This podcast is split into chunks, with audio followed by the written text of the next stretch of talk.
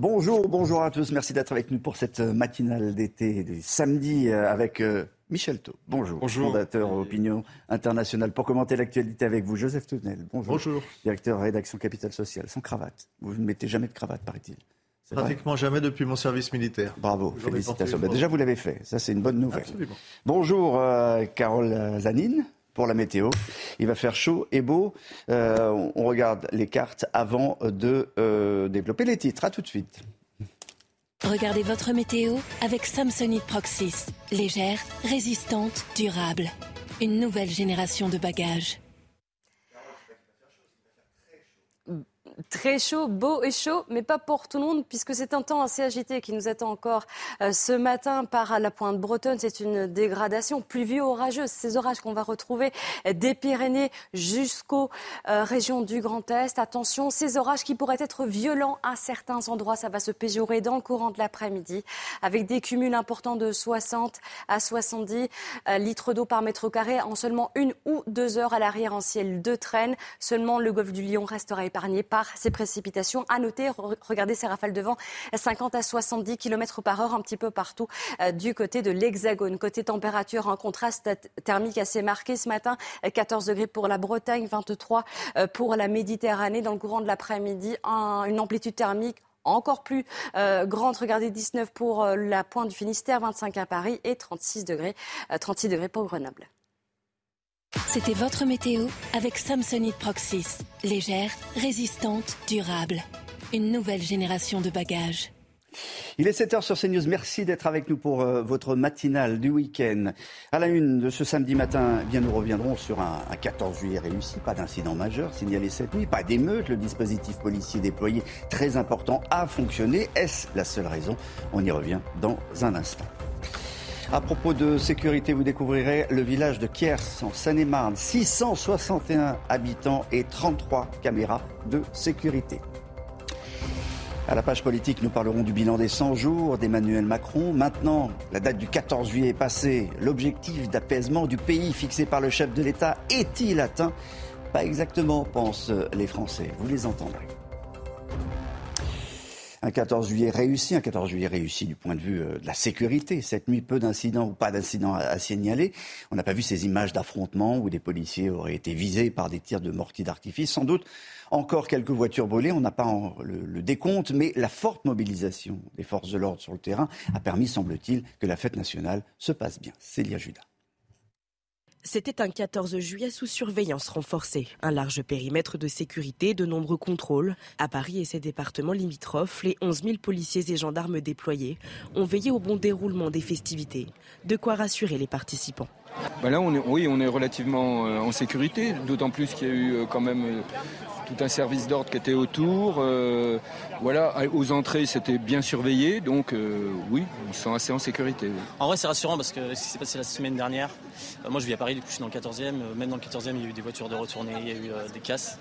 On se dit, on n'aimerait pas trop vivre ça là. On se sent quand même rassuré parce qu'il y a quand même pas mal de fouilles. On voit qu'on a des gens quand même autour de nous qui nous surveillent, donc euh, on est plutôt rassurés. Avec quelques 70 000 spectateurs attendus entre le Champ de Mars et le Trocadéro, les forces de l'ordre ainsi que la protection civile circulent dans la foule et restent à l'affût d'éventuelles bouteilles d'alcool et autres articles pyrotechniques venus jouer les troubles fêtes.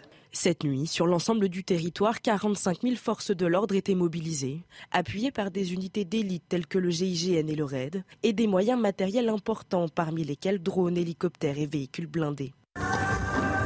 Un dispositif colossal qui a permis aux participants de profiter du spectacle en toute sécurité. Voilà, c'est ce que vous avez vu. Le feu d'artifice, évidemment, ça a été les seuls, à Paris, ça a été les seuls mortiers d'artifice qu'on a vus. C'était un joli feu d'artifice. Euh, Ce qui prouve bien qu'il fallait les faire, ces feux d'artifice, par rapport à des mairies qui avaient annulé, euh, peut-être par peur de- d'émeutes nouvelles. euh. Oui, mais euh, aussi euh, pour faire des économies. C'est pas, c'est pas seul- seul- seulement la raison. Ça coûte un peu d'argent. Bah, c'est de l'argent qui sera dépensé euh, ailleurs, forcément. C'est plus facile de sécuriser une zone dans Paris qu'une grande zone que de sécuriser euh, les villes de banlieue euh, comme j'habite où la mairie il y a eu une tentative d'incendie il y a quelque temps. Il faut, être, euh, faut être réaliste. V- Votre analyse, c'est le déploiement simplement de, de sécurité. On a eu 100 100 130 000 forces de l'ordre, policiers et gendarmes déployés sur trois jours. Non, c'est considérable. Je pense qu'il y a quand même eu, euh, enfin, j'ai envie de dire, des décisions de justice un peu dissuasives, euh, pour certains auteurs de, des faits qui ont été commis il y a, il y a 15 jours. Donc il y a peut-être eu un certain effet dissuasif et aussi la mobilisation de tous les acteurs locaux, les familles, selon certains, comme avec Zemmour, les imams et les dealers. Donc voilà, on a l'impression que cette flambée de violence est passée combien de temps euh, mm. ça va tenir ça, c'est une autre question. Mais le 14 juillet, c'est bien passé, et tant mieux pour les valeurs de Alors, remettre du bleu dans la rue, c'était important, c'est vrai, mais est-ce que, au, fond, ça signifie pas que la colère liée euh, à la mort de, Naël est, terminée derrière nous? Je crois pas. Il y a la colère, elle, ressortira de toute façon parce que c'est pas lié à la mort. Les, émeutes, les radias, c'est pas c'est pas lié à la, mort. Euh, ce que vient de dire Michel est tout à fait exact, sauf que c'est aussi le renoncement de l'État Mmh. Parce que je rappelle que les bus, les métros, les RER e étaient fermés à 22 heures. Ça, s'appelle le, renoncement. Regardez où nous en sommes. C'est-à-dire que les gens qui ont travaillé hier soir, avant-hier soir, notamment dans la restauration, ceux qui servaient un café, ceux qui font le nettoyage tard le soir, ceux qui sont dans des commerces tard le soir, comment ont-ils fait pour rentrer chez eux? C'est le renoncement de l'État. Moi, je ne vais pas dire Bravo, c'est très bien. Hein. Ben, même ceux qui étaient à Paris hein, à 1h du matin, quand c'est, parce que c'est terminé très très tard, beaucoup, sont, beaucoup sont rentrés à pied. Je salue Joseph Ségura. Bonjour, vous êtes maire DVD de, de Saint-Laurent-du-Var. Et euh, ce matin, on voulait euh, vous, vous, poser la question de savoir comment s'était déroulée la, la, nuit chez vous, d'abord. Mais écoutez, ça s'est très bien passé, hein, puisque vous venez de, de, le souligner. Nous sommes tous concernés. Et le dispositif police nationale et ma police municipale euh, sur cette nuit du 14 juillet. Donc, Naturellement, nous étions tous euh, sur le quai et nous avons naturellement, avec toutes les associations et les acteurs, euh, passé une nuit euh, tranquille. Même question. Selon vous, c'est la présence de bleus, de beaucoup de policiers, gendarmes sur le terrain qui, qui a été dissuasif ou c'est la colère qui est retombée? Non, je crois qu'il y, y, a un tout. Il y a un dispositif qui a été mis en place par Monsieur le préfet et le directeur de la départemental à la sécurité publique, avec euh, mes policiers municipaux. Il y a un effectif policier. Et puis il y a aussi euh, une colère peut-être, euh, puisqu'on arrive vers l'été. Moi, je crois qu'aujourd'hui, il y a une sensibilisation qui a été faite aussi avec un dispositif très clair sur les parents qui ne respectent pas ces engagements hein, d'éducation avec les enfants. Je crois que c'est ça aussi la, notre priorité, c'est de faire comprendre aux parents que les enfants à un certain âge doivent rester à la maison et non pas traîner dans la rue. Et le dispositif doit rester ferme et surtout ne pas céder. Bon, il ne faut pas céder, il faut mettre la pression sur les parents, il faut aller plus loin que mettre simplement la pression, leur dire il euh, faut garder vos enfants euh, à, la maison, il faut selon vous euh, aller plus loin, c'est-à-dire s'en prendre un certain nombre de, prestations sociales, les retirer s'il faut, enfin, maintenir une pression plus grande, aller plus loin. Mais je crois qu'à un moment donné, il faut trouver des dispositifs pour faire comprendre aux parents que l'éducation, c'est par l'éducation que nous arriverons à, à, à ce phénomène, à résoudre ce phénomène de violence qu'il y a aujourd'hui euh, dans, nos, dans nos villes. Et euh, moi, j'ai créé un conseil municipal des jeunes, CM1, mmh. CM2 euh, et 6e, et nous voyons bien que dans les échanges que nous avons avec ces enfants, ces adolescents, il y a aussi de l'échange, du dialogue, une compréhension, et, et surtout une incompréhension de laisser des enfants mineurs, des enfants mineurs euh, dans la rue à 2 h du matin. Toute dernière petite question, s'il vous plaît, je demande une réponse rapide. Est-ce qu'il va falloir s'habituer, au fond, à un tel déploiement policier Chez vous, euh, ailleurs, dans les petites villes, dans les grandes villes, partout? Ça va être la norme J'ai été, policier pendant 30 ans, j'ai fait partie des CRS pendant 10 ans. Euh, la police, c'est notre rempart de la démocratie. C'est la police. S'il n'y a plus de policiers, s'il n'y a plus de policiers dans la rue, s'il n'y a plus du bleu, c'est la guerre civile. Donc moi, je, je ne suis pas pour un État policier, mais je suis pour renforcer les effectifs de police, leur donner les moyens, euh, et non pas pour les critiquer systématiquement, leur donner les moyens pour que la paix, la paix, vivre euh, ensemble dans le bien-être, dans, ah dans, la sécurité, parce que nos concitoyens demandent de la sécurité et je crois que c'est le plus important. Vous avez raison. Merci Joseph Segura d'avoir été en direct avec nous. Ben, il y a une image qui va vous faire plaisir ce matin. Euh, image du, 14 juillet qu'on a retenue. Moi, j'ai retenu deux images d'hier. D'abord, cette première, voilà, ce moteur de la police nationale qui a profité de la, fête nationale pour faire sa demande en mariage à Paris, sur les Champs-Élysées. Euh, vous n'avez jamais fait ça. Euh, Michel Taube. Jamais une demande en mariage comme ça. Non, pas comme ça. C'était plus, demande, accès, demande conventionnelle. C'était demande mais pas, pas, autant. Et puis une autre, une autre image, celle de cette petite fille qui tenait une pancarte euh, vous allez voir la, séquence euh, avant, le, avant le, défilé. Vous allez voir, voilà.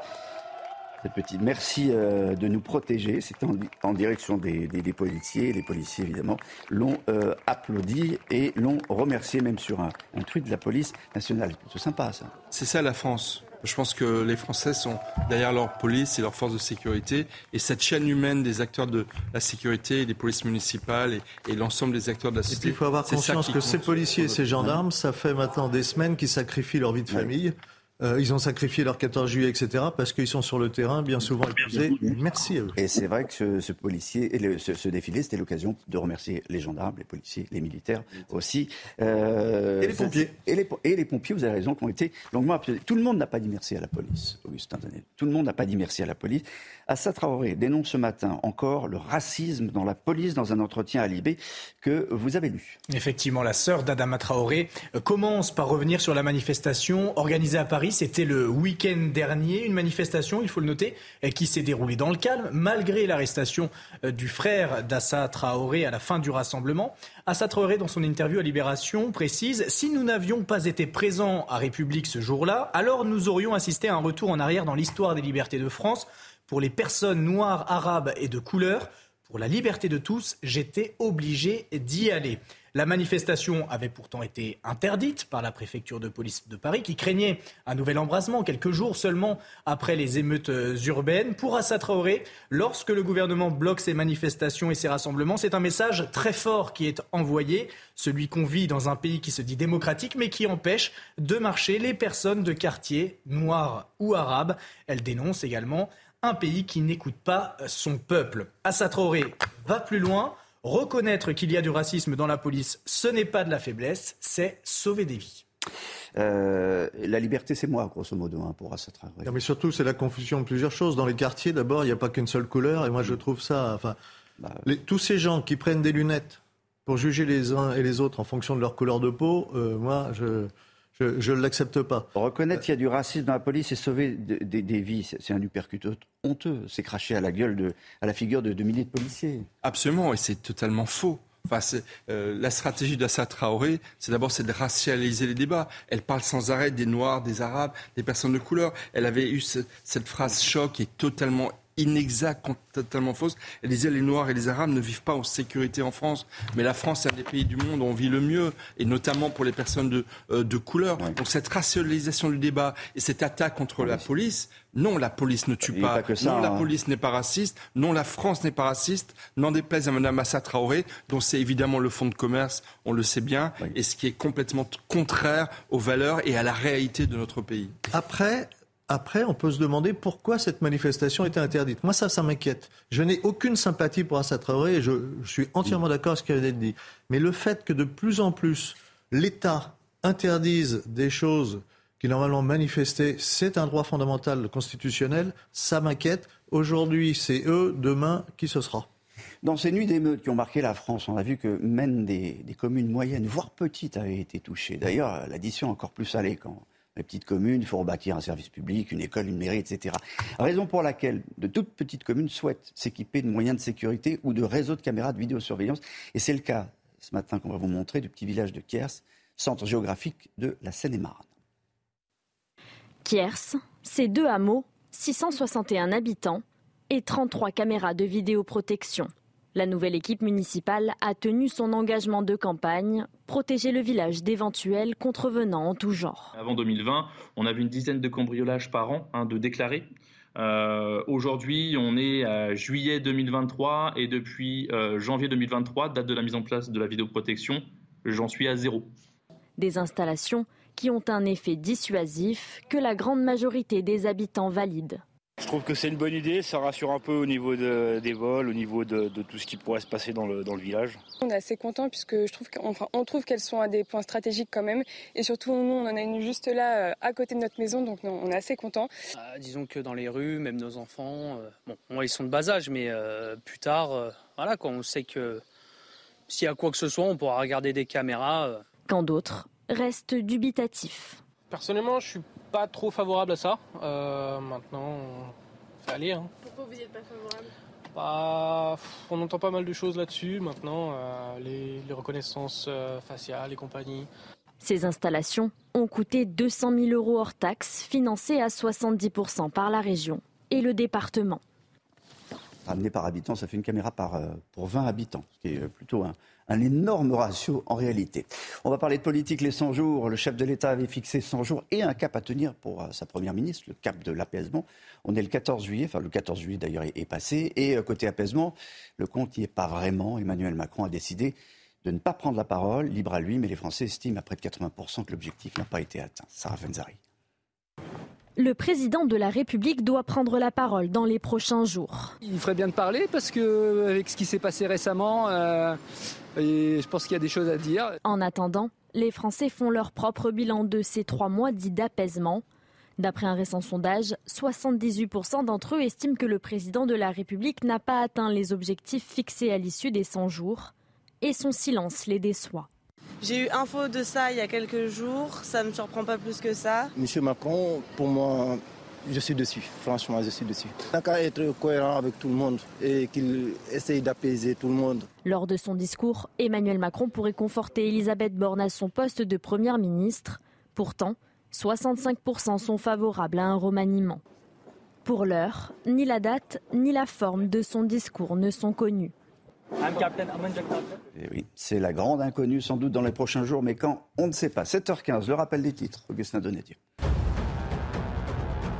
Le parquet met en garde les internautes face à la multiplication de fausses cagnottes au nom du petit Émile. Alors que l'enfant de deux ans et demi disparu samedi dernier reste introuvable, le procureur de la République de Digne-les-Bains met en garde les escrocs. Il pourrait ouvrir une enquête pour escroquerie.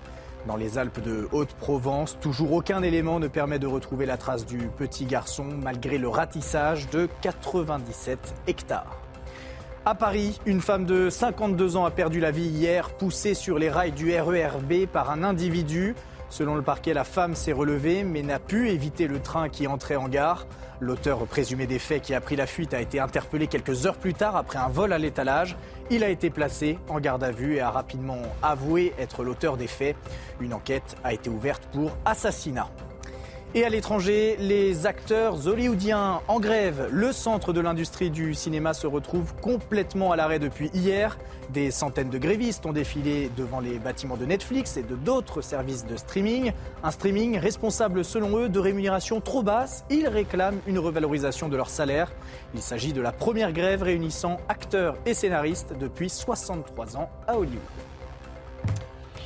Peut-être un mot des, 100 euh, jours d'Emmanuel Macron et la raison pour laquelle il n'a pas pris la parole et est-ce qu'il va la prendre? Parce que certains disent qu'il va la prendre dans quelques jours, d'autres disent bon, il n'est pas pressé, de toute façon, il n'y a rien à faire avant, avant septembre. Laissez les Français tranquilles en vacances. Les, 100 jours avaient deux objectifs, apaiser et élargir la majorité. Mm. Bon, bah, c'est échec sur le terrain.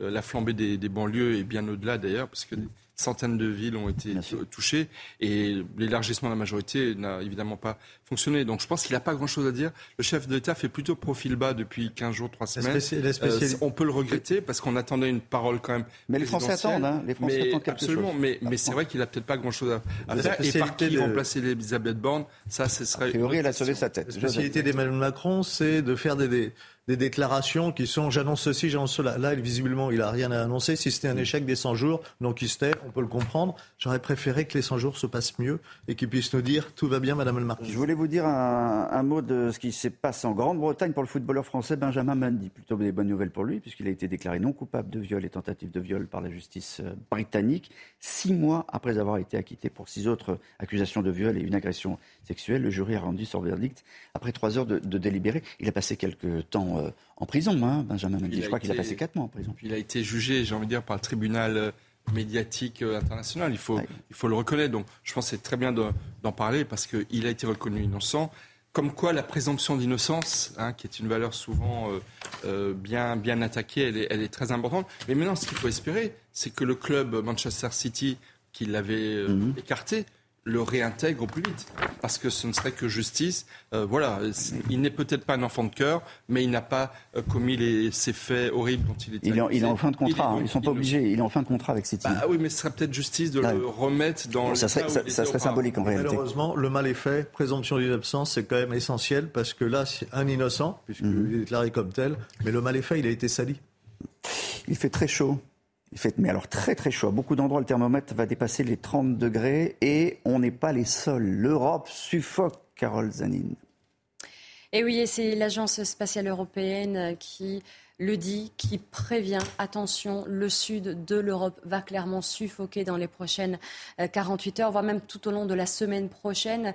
L'Italie, l'Espagne, la péninsule ibérique, le Portugal, la Grèce vont connaître des températures extrêmes, 40 à 48 degrés Celsius. On va peut-être même battre des records, euh, notamment celui de la Sicile. C'était le 11 août 2021. Il a fait plus de 48,8 degrés Celsius. Et Météo France euh, prévient, ça ne fait que commencer. Alors comment ça s'explique? Eh bien, nous avons l'anticyclone qui est centré sur le Maghreb actuellement et qui va tout doucement arriver et, euh, et entourer, progresser vers l'ouest de la Méditerranée. Résultat, eh bien, il va faire un, un effet couvercle, il va complètement compresser euh, cette chaleur au sol. C'est ce qu'on appelle un dôme de chaleur. Résultat, eh bien, une, une journée, des journées à prévoir qui seront suffocantes. Une cocotte minute, hein, c'est plus qu'une qu bulle. On va être à l'intérieur. Être à l'intérieur de, la, cocotte. On va, on va, on va cuire. Vous savez qu'hier, par exemple, à Athènes, ils ont, ils ont fermé euh, les plus grands, les plus grands monuments tellement, tellement il faisait chaud. Que dans le même temps, le Sahel reverdit? Non, j'ai pas remarqué. Nous, on, a euh, des chaleurs euh, extrêmes. Bon, on est en juillet-août, mais ah a des chaleurs extrêmes.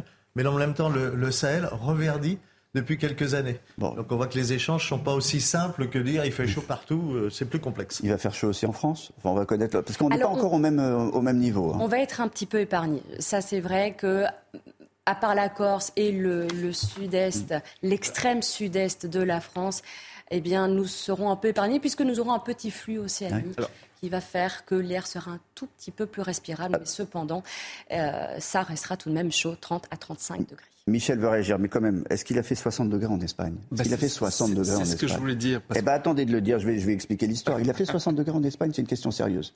Euh, pas à ma connaissance, mais vous me l'apprenez. Mais c'est Sandrine Rousseau qui le dit. Donc, il faut lire Sandrine Rousseau dans un tweet. Il fait 60 degrés en Espagne. Pas exactement, répond euh, Serge Jacquat, qui est scientifique, très souvent pourfendeur des climato-sceptiques. Mais euh, voilà, il manque des éléments importants de contexte. Cette mesure prise par satellite donne une information de la température de la surface du sol, peut être de 15 à 20 euh, degrés supérieurs à l'air suivant le type de sol et sa couleur. Il n'a jamais fait 60 degrés en Espagne. Insensé, point d'interrogation, smiley qui fait la tête. Euh, ça, c'était pour Sandrine Rousseau. Non, non, mais c'est ce que je voulais rebondir justement là-dessus. La France n'est pas épargnée parce que politiquement, vous avez évidemment des, des femmes et des hommes politiques qui veulent récupérer euh, les enjeux de réchauffement climatique. Et Sandrine Rousseau veut faire peur aux Français pour essayer de gagner, grappiller quelques, quelques voix euh, hypothétiques. Non, il n'a pas fait 60 il n'a pas fait Même s'il fait de plus en plus chaud, au Canada, il y a des centaines d'incendies qui ne sont pas maîtrisés. C'est une réalité, mais ça ne sert à rien de faire peur aux Français. C'est pas comme ça qu'on trouvera les solutions pour s'en sortir. Vous nous direz, hein, s'il fait 60 degrés en France, vous nous dites. Hein. N'oubliez pas. Hein, promis, promis. La pub, dans un instant, on se retrouve.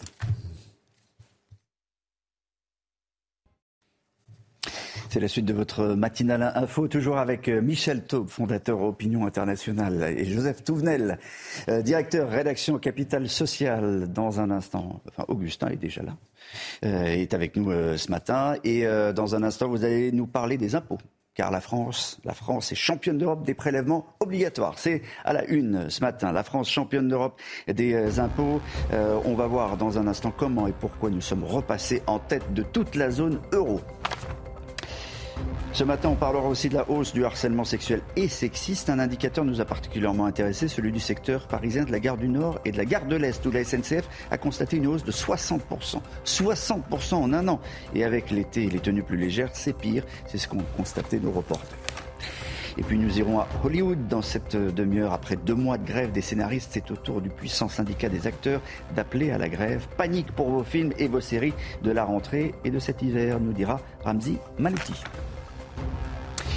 la France championne d'Europe des, impôts, c'est fait. Alors ça, c'est fait, c'est un record. Bon, on n'est pas toujours premier, mais là, on est redevenu premier, Augustin. Oui, une première place dont on se serait euh, bien passé. La France est championne d'Europe de l'impôt, selon une étude de l'Institut Molinari relayée par nos confrères du Figaro. Les Français ne commenceront à travailler pour eux-mêmes que ce lundi 17 juillet. Autrement dit, depuis le 1er janvier, un salarié célibataire qui touche le salaire euh, moyen travaille pour payer ses prélèvements obligatoires comme les cotisations sociales, les impôts, la TVA.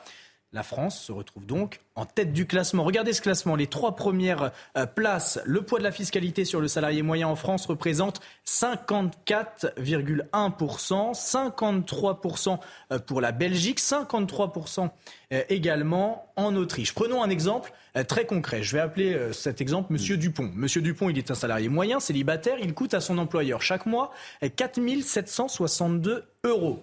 En d'autres termes, M. Dupont crée de la valeur de par son travail au moins égale à 4 762 euros. Sauf qu'à la fin du mois, il ne lui reste dans son portefeuille que 2187 euros net de charges et d'impôts. Autre exemple parlant, avant de disposer de 100 euros de pouvoir d'achat réel, le salarié moyen français doit faire face à 117 euros de cotisation. À titre de comparaison, outre-Manche au Royaume-Uni, c'est 55 euros de charges et impôts pour disposer de 100 euros de pouvoir d'achat réel. C'est une sacrée différence. Alors, il y a un petit euh, chiffre que vous avez donné, 53% de prélèvement en Belgique. Moi, je crois qu'il n'y avait pas de prélèvement fiscal ou quasiment pas de prélèvement fiscal en, Belgique. il y avait de... Euh, bah, on s'en allait en Belgique pour, payer moins d'impôts. Mais en tout cas, pour ce qui est de, la France, euh, c'est au moins ce matraquage fiscal servait à quelque chose, c'est-à-dire que permettait au niveau régalien, au niveau de la santé, au niveau de l'éducation, mm. euh, d'avoir des bons résultats. Mais ce qui est très très choquant, c'est non seulement cette, ce matraquage fiscal, mm. euh, mais également l'inefficacité qu'il y a derrière. Et donc les Français sont aussi en colère à cause de cela, et on le voit malheureusement tous les jours. Je, vous donne un chiffre, parce qu'il y a une consultation, vous savez, organisée par les impôts. En avoir pour mes impôts, ça a été lancé en avril dernier par, par le gouvernement. Payer ses impôts est un acte citoyen pour 88% des Français. Les, les, gens sont d'accord pour, euh, très largement pour payer des impôts, mais l'argent est mal utilisé pour quasiment 80%, 78%. Déjà, l'impôt sur le revenu, c'est moins de la moitié des Français qui le payent. Donc il y, y, a un problème. C'est-à-dire qu'il n'y a pas la moitié, plus de la moitié des Français qui sont pauvres. Donc mm. on a un problème de répartition à un moment donné. Après, il y a un problème d'utilisation. Et on a aussi un problème global avec une pression fiscale beaucoup trop importante. Euh, c'est clair. Même si je suis d'accord pour payer des cotisations pour la sécurité sociale, pour la santé, pour la sécurité, mais à un moment donné, quand ça dépasse les 50%, de toute façon, euh, je crois que c'est Giscard qui avait annoncé que si ça dépassait euh, les 45%, on était dans un, dans, un pays qui était quasiment totalitaire. Ben, ça y est, on y est. Là, on est dans un pays totalitaire. En, publiant notre définition, le totalitarisme. En, publiant ces chiffres, euh, le Figaro, euh, un éditorialiste, parle d'insolation fiscale. Je trouve que c'est une formule, euh, on va dire estivale, à propos par rapport. Mais il n'y a pas de crème, il n'y a, rien pour se protéger. Là, pour les salariés, il y a des gens qui sont salariés avec des salaires pas les plus bas, mais moyens qui en fait ont un niveau de vie plus bas que des gens qui ne travaillent pas. Et là, on a aussi un problème de répartition entre ceux qui peuvent bénéficier d'aide, et il en faut, et d'exonération, et ceux qui travaillent qui n'en ont pas et que plein pot, il y a un petit sujet là. Joseph, je rappelle que c'est la matinale, c'est court, hein. c'est tac tac tac. Hein. Allez, ce matin, on voulait pointer du doigt le, harcèlement de, rue. Ça va avec l'été, les corps qui se découvrent et les esprits de certains garçons qui s'échauffent. La multiplication des outrages sexistes envers les femmes est en très forte hausse. La sûreté de la SNCF a constaté une augmentation de 60% des signalements euh, l'année euh, dernière, alors des, des secteurs particuliers qui sont au Gare de l'Est, Gare du Nord à Paris. Nos reporters ont tendu leur micro là-bas. Des regards insistants, du harcèlement et parfois même de la violence. Des attitudes régulièrement constatées par ces femmes près de la gare du Nord. Des garçons qui demandent des réseaux et qui continuent à forcer lorsqu'on leur dit non. Quand on est en heure de pointe, où euh, ils vont être effectivement euh, un, peu, un, peu intrusifs, euh, le regard, voir se coller un peu, un peu trop près de soi. Ah, t'es bonne, t'as pas un snap, ça fait peur. Bah, on sait pas ce qui se passe après. Pour lutter contre le harcèlement de rue, la mairie du 10e arrondissement a mis en place des actions de sensibilisation animées par des policiers et agents de la SNCF. Mais d'autres mesures restent à prendre selon la maire de l'arrondissement. Des aménagements sont possibles, un meilleur éclairage par exemple, la mise en place de safe place chez des commerçants et bien sûr la formation de policiers nationaux et municipaux au harcèlement sexuel et sexiste. Les femmes rencontrées, elles, suggèrent davantage de moyens humains sur place. Plus de gendarmes, on va dire. Il n'y a pas assez de contrôle ici. Euh. Avoir quelqu'un vers qui se diriger euh, si on, sent qu'il y a un problème. Avoir plus de personnel qui sont dans la gare. Les auteurs d'outrages sexistes risquent une amende de 90 à 750 euros. Sujet Marine Pousseau, Charles, euh, Pousseau et Marine Sabourin. Bon, tourne en rond. Enfin, la, réalité, c'est toujours pareil. On voudrait un référent, on voudrait plus de policiers, on voudrait que ça s'arrête, on voudrait que les gens se tiennent bien. Depuis le 1er avril, et c'est pas un poisson d'avril, euh, l'outrage sexiste mm. en mode organisé est considéré comme un délit. Mm. Il y a eu la fameuse amende de Marlène Schiappa pour essayer de dissuader. Il y en a eu quelques milliers pour des, mm. d'un million de, euh, d'outrages sur les, commis sur les femmes. La réalité, c'est qu'effectivement, euh, il n'y a pas d'efficacité pénale en la matière comme dans d'autres sujets. Et effectivement, vous avez des, points de, euh, de, Paris, de Marseille, de Lyon, des grandes villes où effectivement vous avez ah, une véritable violence contre les femmes. Mais, c'est conséquences, on se parle mal, on sait, on, sait plus s'adresser aux gens. on se parle à, vraiment. À un moment donné, il faut se poser la question. Gare du Nord, Gare de l'Est et, et d'autres centres. Il y a un problème culturel aussi. Quand vous avez des Afghans qui viennent qui, eux, euh, on leur dit que la femme, elle doit être enfermée, elle doit être couverte, on ne doit pas la voir. Sinon, c'est des femmes de mauvaise vie. Comment voulez-vous que ces gens n'explosent pas dans notre société? Là, là c'est pas les Afghans, il n'y a, a, pas cette statistique. Ah, si, si, Oui, il y a, y a, y a aussi. Je peux vous assurer qu'il y en a, il y a un campement d'Afghans qui est euh, du côté du canal Saint-Martin, pas très grand. Il y a un problème aussi culturel. Il n'y a pas qu'un problème culturel, mais il y a les, aussi les jeunes femmes qu'on a entendues dans le sujet, elles ne parlent pas d'Afghans ou d'étrangers, ou, ou, ou elles disent juste on est agressé verbalement partout et n'importe qui. Alors si on, veut se cacher la réalité, il, faut, il faut, continuer. Allez gare du Nord, allez gare de l'Est, allez passer la caméra, faire un tour. Et vous allez voir s'il n'y a pas un problème culturel. Alors, si on me dit que c'est les Beaucerons, moi je veux bien, non, bien changer. Hein.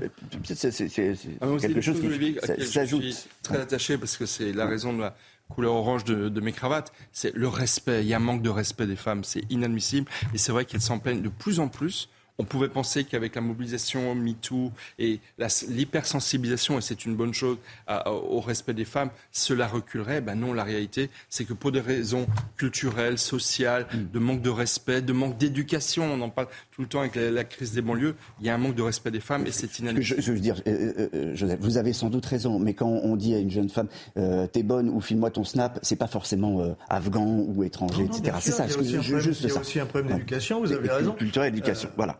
Évidemment. Allez, on va parler d'autre chose, quoique c'est un peu le même sujet. Un arrêté anti-zonard à Angoulême. Pourquoi faire? Eh ben, On va poser la question à Jean-Philippe Pousset. Bonjour, vous êtes adjoint au maire d'Angoulême. Qui sont les zonards à Angoulême? Alors d'abord, euh, l'arrêté anti-zonard, c'est une qualification de, vos confrères de la Charente Libre. Hein. Euh, l'arrêté, il n'est pas rédigé comme ça. C'est un arrêté euh, qui organise l'occupation euh, paisible de l'espace public parce que pour nous, euh, il n'est plus paisible. Voilà. Et c'est pas c'est pas qu'un problème de zonard. Hein, c'est un problème euh, d'occupation parfois privatisée de l'espace public. Alors qui occupe, qui occupe de manière abusive? Alors qui occupe de manière abusive le domaine public? Soyons clairs. Ah bah, il y a des voyageurs, des marginaux, ça bien sûr, avec parfois un, deux, trois, quatre chiens. Ils sont en groupe de 5, 6, 7. Et puis il y a aussi euh, des manifestations festives euh, de la part euh, de gens qui ne sont pas des voyageurs, des marginaux, qui ouvrent des coffres de voitures, qui mettent des sonos à fond, qui sur l'espace public font des barbecues, voilà, sur d'autres espaces de la ville. Donc ça doit gérer l'ensemble de ces problématiques. Mais ça, il faut un arrêté pour les empêcher de de, faire du bruit, de rester à un emplacement, de, de boire. Parce on peut prendre des arrêtés anti-alcool. Si c'est un problème d'alcool, on peut prendre des arrêtés anti-bruit. On a déjà un arrêté anti-consommation euh, d'alcool qui n'est pas euh, forcément suffisant. En fait, je vais vous dire, c'est un arsenal d'outils. Euh, c'est un outil comme un autre. le premier arrêté, c'est évident, c'est l'occupation du domaine public par les forces de l'ordre et les forces de sécurité. Euh, voilà, euh, on a besoin d'avoir euh, une, une, sécurité plus, plus importante, un sentiment d'insécurité se développe dans nos centres-villes et on doit y faire face lorsqu'on est élu, élu local. Voilà. Donc le premier, euh, la, première, la première décision, c'est d'avoir euh, plus d'éléments euh, sur, sur l'espace public. Donc, sentiment, sentiment d'insécurité. Vous dites sentiment d'insécurité. Ça, ça, nous relie un peu au, sujet précédent, qui était à, alors, hum. à Paris, gare de l'Est, gare, du Nord, etc. Mais hum. ça se traduit par quoi aussi? C'est des, des, insultes, c'est des, des, des, mots qui sont prononcés, c'est des insultes sexistes, on, les a vus, mais peut-être autre chose. Alors d'abord, euh, si, je fais lien, lien avec votre, sujet précédent, nous, on s'est doté d'un dispositif qui s'appelle Angela, euh, qui, marche bien, euh, qui, est en protection en lien avec les commerçants. et c'est le lien de notre arrêté vis-à-vis des jeunes femmes. Et je vous confirme effectivement le, développement de harcèlement de rue vis-à-vis des jeunes femmes, mais pas seulement à Paris, mais dans, nos, villes de, province. Voilà. ensuite, Ensuite, ça se manifeste comment? Ben, D'abord euh, par euh, des jets d'urine. Euh, les gens urinent sur, le, sur, le, sur l'espace public, au coin des arbres. Ils sont là entre 10h et 19h et 20h, 21h. certains boivent beaucoup. par des manifestations d'être statiques sur l'espace public. Ils s'allongent par terre. voilà. Ils, s'agglutinent autour des, des terrasses, des commerces. Euh, moi, j'entends tout ce que vous dites, mais, finalement, au, fond, pour faire respecter ça, on va terminer là-dessus, mais faire respecter ça, il faut des policiers, il faut des policiers municipaux. Euh, et les policiers municipaux, euh, c'est le c'est le, bras, finalement, le, bras qui va vous empêcher d'avoir euh, ces, gens qui urinent, qui se comportent mal, qui agressent. Je, juste, je voulais entendre. il ne faut, pas que des policiers, il faut aussi. D'abord, c'est une petite minorité. C'est une petite minorité qui, pourrit la vie d'une grande majorité. Et qui pourrit la vie des gens. Il faut aussi qu'il y ait une réponse de la justice. Alors, je ne dis pas qu'il faut les enfermer, etc. Mais les policiers vont les arrêter. Ils vont devoir faire de la paperasserie. Et il va se passer quoi? Rien ils vont revenir immédiatement dans la rue. Et donc là, on a un problème qui est, aujourd'hui toujours pas résolu. Donc, vous dites que ça sert à rien. Michel, et puis vous. je dis pas que ça sert à rien. Je dis qu'à un moment donné, la réponse de la justice n'y est pas. On, le voit dans tous ces sujets, et moi je trouve ça très bien ce que fait la ville d'Angoulême. La sécurité, on est dans une société de plus en plus violente. La sécurité, c'est l'affaire de tous. C'est une chaîne humaine qui va de, des police municipale, police nationale, tous les acteurs, l'éducation, euh, la fermeté au niveau de la justice, euh, de, faire la pression sur ceux qui effectivement euh, nuisent à notre quotidien. C'est une chaîne humaine qui mobilise tout le monde et c'est comme ça qu'on arrivera, espérons-le, à faire reculer ces violences endémique dans notre société. Bah, vous avez entendu les, commentaires. Merci beaucoup, euh, Jean-Philippe Pousset, d'avoir été avec nous euh, en, direct adjoint au maire euh, d'Angoulême. une semaine après sa disparition, eh bien, on est toujours sans nouvelles du petit Émile, le petit village du, Vernet, même c'est un hameau du Vernet dans les Alpes de Haute-Provence, est, bouclé, véritablement bouclé. Et vous allez nous le dire, Célia Barotte, après une semaine de recherche qui n'ont rien donné, parce que c'était samedi dernier la disparition, pas de traces de ce petit garçon de deux ans et demi.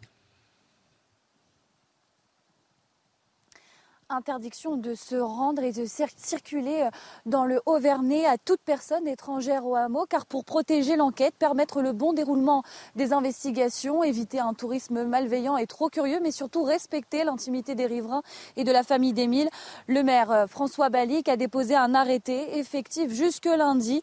Il y a donc un filtrage, comme vous pouvez le voir derrière moi, avec cette barrière un filtrage euh, au long de la journée qui est effectué par euh, la plupart des habitants puisque les gendarmes ont quitté la zone. Il n'y a plus de recherche sur le terrain.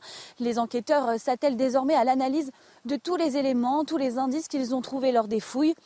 De nouvelles auditions ont également été effectuées et il faut étudier aussi les relevés téléphoniques des riverains et les plus de 1200 appels reçus suite à l'appel à témoins. Enfin, cette autre information, si aucune piste n'a été euh, révélée pour comprendre et expliquer la disparition euh, du petit garçon âgé de deux ans et demi, le procureur de la République de Digne-les-Bains a fait savoir qu'il pouvait euh, ouvrir une enquête pour escroquerie suite euh, aux fausses cagnottes de dons qui ont été euh, lancées sur Internet au nom de la famille d'Émile. Elles doivent être fermées au plus vite. merci Célia. Il y, a, 30 maisons dans le hameau. elles ont été visitées. Il y a 25 habitants qui ont été auditionnés. Tous les véhicules inspectés. 97 hectares de champs et de bois ratissés. Toujours rien. Et par ailleurs, il y a des gens qui profitent du malheur avec ces, cagnottes en, ligne. C'est là le, disait au nom du petit Émile et le procureur de la République de Digne a menacé de d'enquête enquête pour escroquer parce qu'on voudrait retrouver ce, ce, petit garçon qui a disparu de manière euh, incroyable. Il n'y a, a, pas de mots pour, euh, c'est inadmissible. Après, je ne comprends pas pourquoi il y a des menaces de poursuite. Il faudrait qu'il y ait des poursuites. Alors, le fait même d'avoir ouvert ces, ces c'est profondément euh, inadmissible. Bon, il y a un papier qui va vous intéresser aujourd'hui dans, dans Valeurs Actuelles, qui a ouvert ses colonnes à plusieurs personnalités sous le titre Redevenir France. Et vous allez voir notamment euh, que le, ministre, l'ancien ministre de l'Intérieur et Premier ministre de gauche, Manuel Valls, qui n'a pas de, de mots assez durs pour dénoncer l'ensauvagement et la décivilisation que connaît le pays. Dans les colonnes de Valeurs Actuelles, plusieurs responsables politiques exposent leurs idées après les émeutes qui ont émaillé le territoire. Il y a d'abord Jordan Bardella, le président du RN. Il appelle de ses voeux un référendum sur la question migratoire. Parmi ces propositions, des sanctions pour les parents et une totale fermeté sur l'immigration. Le RN souhaite supprimer les aides sociales aux parents de mineurs récidivistes. Je plaide pour la suppression du droit du sol et la fin de l'acquisition automatique de la nationalité française. Marion Maréchal fait aussi ce lien entre les émeutes et l'immigration. Elle prône des mesures drastiques en la matière. Nous devons stopper toute immigration nouvelle, organiser la remigration des étrangers qui violent nos lois. Enfin, Manuel Valls est lui aussi interrogé par l'hebdomadaire. L'ancien Premier ministre dresse un constat alarmant, évoque un délitement de la République et appelle à sortir du déni. Il nous faut donc dire stop à l'immigration, privilégier l'assimilation et mettre en œuvre une autre politique de peuplement. Pas plus de 40% de logements sociaux dans une ville, pas plus de 30% d'étrangers dans un quartier. Tous ces responsables politiques s'accordent sur un point, la solution ne viendra sûrement pas d'un nouveau plan de dépenses publiques à destination des banlieues. Messieurs, je vous donne la parole juste après le rappel des titres d'Augustin. Emmanuel Macron et le Premier ministre indien Narendra Modi ont fixé leur cap de partenariat stratégique à l'horizon 2047. Coopération en matière de sécurité, dans le domaine spatial, l'environnement ou dans le cadre de la guerre en Ukraine. Les deux dirigeants ont publié une ambitieuse feuille de route. L'Inde a annoncé vouloir faire l'acquisition de 26 rafales ainsi que de trois sous-marins supplémentaires. L'été est bien lancé, mais certaines destinations touristiques se retrouvent envahies par les vacanciers. C'est le cas de l'île de Bréa dans les Côtes d'Armor où plus de 6500 visiteurs débarquent chaque jour. La municipalité a donc décidé de, euh, de réguler les arrivées sur l'île. Jusqu'au 25 août, un arrêté municipal limite les arrivées par navette à seulement 4700 personnes entre 8h et 14h. Et au terme d'un long processus judiciaire, le champion du monde Benjamin Mendy a été relaxé des faits de viol dont il a été accusé en octobre 2020. Benjamin Mendy avait été incarcéré fin août 2021 et avait passé plus de 4 mois en détention provisoire avant d'être libéré début janvier 2022 et placé sous contrôle judiciaire. Le joueur a exprimé son émotion en fondant en larmes à l'énoncé de ce verdict, mettant fin à un feuilleton judiciaire et médiatique de presque 3 ans. Merci euh, Augustin. Je voulais qu'on revienne juste euh, en, quelques mots avec euh, Michel Taub et Joseph Touvenel sur cette une de, valeur actuelle et, son, contenu. On, a compris que ceux qui ont pris la plume et ont parlé pensent que c'est par la, lutte contre l'immigration, la rémigration d'ailleurs, qu'il faut qu'il faut on va réinventer la, France en, quelque sorte. moi je pense que c'est une partie de la solution. Je dis une partie seulement parce que beaucoup des auteurs de ces faits sont français et tous ne sont pas binationaux. Donc malheureusement, j'ai l'impression qu'on a peut-être un train ou j'ai envie de dire une génération de retard. Français mais haine de la France. C'est le, grand paradoxe, Michel. Oui, on est français, on déteste, la, on déteste la France. Mais ce que je voulais ajouter, c'est que euh, si ça n'est qu'une partie de la solution, ce qui est très fort, je trouve, dans ce titre, c'est redevenir la France. Mm. Parce que ce dont il s'agit, c'est de réaffirmer les valeurs de la République française, le modèle social français qui est, dont on doit être fier et qu'il est hors de question, comme le font des Assa Traoré et d'autres, de contester. C'est un des plus beaux pays du monde, c'est une chance d'être français, mais encore faut-il en être digne. C'est le sens de ce dossier de valeurs actuelles. Deux choses le droit du sol, il faut quand même s'interroger. Peut-être que quand euh, on mettait euh, six mois pour arriver de l'autre côté de la Méditerranée à Paris, c'était valable, mais aujourd'hui, c'est plus le cas. Et la deuxième chose, je vois Manuel Valls. C'est dommage qu'il n'ait pas été euh, Premier ministre pour mettre en place la politique qu'il prône. Oui. Rendez-vous raté, quoi, en quelque sorte. l'été, l'été, vous regardez moins la télé sans doute. Vous allez moins au cinéma. Mais cet hiver, quand il fera froid, Michel, que vous serez sous votre plaid, vous aurez envie de, regarder une série, un bon film. Tintin, rien du tout. Les scénaristes, ben, il n'y aura plus rien. Les scénaristes sont en grève. Ah oui. Les scénaristes sont en grève depuis deux mois et depuis quelques heures, eh ben les euh, sont les acteurs, la guilde des acteurs, le syndicat des acteurs qui les a rejoints. Et là, Là ça, va, là, ça va être très dur. On va retrouver à Los Angeles sans que vous preniez la parole. Je sais que vous avez envie de parler. Ramzi Maloki. Elle s'appelle Fran Drescher, connue mondialement pour son personnage de nounou dans la série Une nounou d'enfer. Elle assume aujourd'hui un tout autre rôle, celui de présidente de SAG-AFTRA, le puissant syndicat des acteurs. La comédienne a appelé les 160 000 membres de son syndicat à quitter immédiatement les plateaux de tournage et rejoindre les piquets de grève d'un autre syndicat, celui des scénaristes, paralysant désormais toute une industrie. Car si les studios avaient anticipé la grève des scénaristes en accélérant l'écriture des scénarios, le mouvement social des acteurs vient de geler toutes les productions en cours, parmi lesquelles des feuilletons populaires et des films dont la diffusion ou la sortie risque d'être à présent retardée. Autre problème, l'absence de célébrité pour les opérations de promotion, surtout en période estivale. La première du film Le Manoir hanté des studios Disney se fera ainsi sans les acteurs. Le salon Comic Con, qui doit débuter la semaine prochaine à San Diego et où sont généralement présentés en avant-première les films de super-héros, est également menacé. Et on parle de plus en plus de reporter la cérémonie des Emmy Awards, prévue pour la mi-septembre au mois de novembre prochain. Tout semble indiquer que cette double grève historique pourrait durer plusieurs mois. Double grève historique et Tintin le plaide. Terminé. Olivier, vous n'étiez pas correspondant à Hollywood, mais une chose est sûre, c'est qu'en France, on a un très bon cinéma. Le groupe Canal+, qui quand même contribue très fortement. Ah, ben, Donc voilà, si on n'a pas de film américain, on aura quand même du cinéma européen. Allez, on y va pour le sport. Le Tour de France, 13e étape, résumé. Vous regardez votre programme avec la machine à café, Groupe Intuition.